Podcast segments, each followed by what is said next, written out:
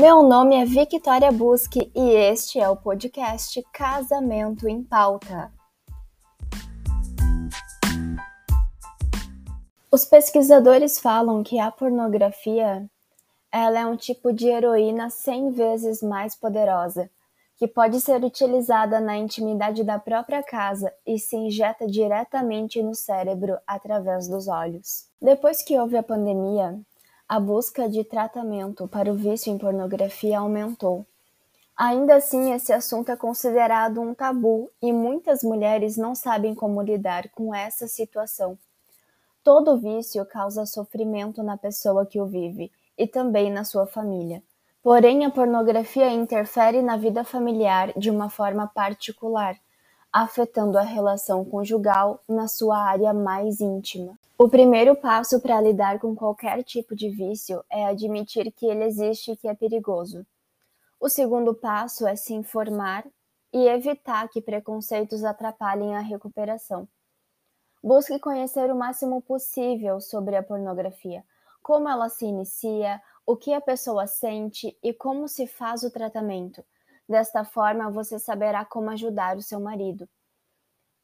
Mas, além de conhecer de forma generalizada, é importante entender como esse vício se instalou na vida desta pessoa.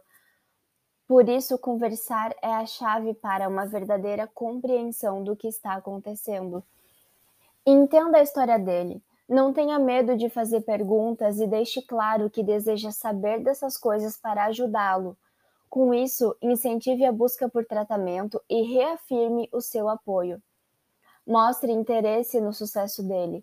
Não diga nada que o deixe mais culpado ou mais envergonhado. Assim, mostre que os seus comportamentos são ruins, mas podem ser vencidos. Proponha atividades ao ar livre, como caminhada ou passeios. Também estimule a construir outro hobby. Assim, o prazer ganhará significados mais saudáveis.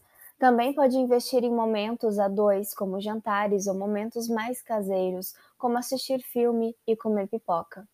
Mas como fica a esposa nessa situação inteira? É natural que a mulher se sinta constrangida, traída e insuficiente. Em alguns casos, é aconselhável que o casal faça terapia de casal para conseguir lidar com os impactos da pornografia no matrimônio. Entenda que a culpa não é sua, não é por falta de sexo nem por ser menos atraente que isso acontece. Por isso, não se renda aos medos, eles são ilusões. Um casamento com conflitos também não justifica o vício em pornografia. Cada pessoa tem sua própria forma de lidar com as dificuldades da vida. Não finja que isso não a machuca.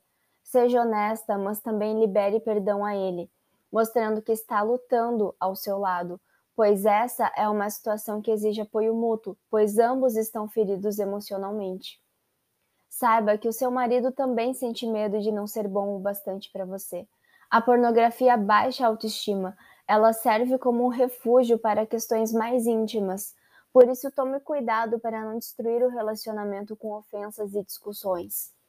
Além de se preocupar com ele, precisa se preocupar consigo mesma por isso, entenda seus limites para não se machucar mais tentando ajudá-lo. Se for preciso, busque ajuda psicológica.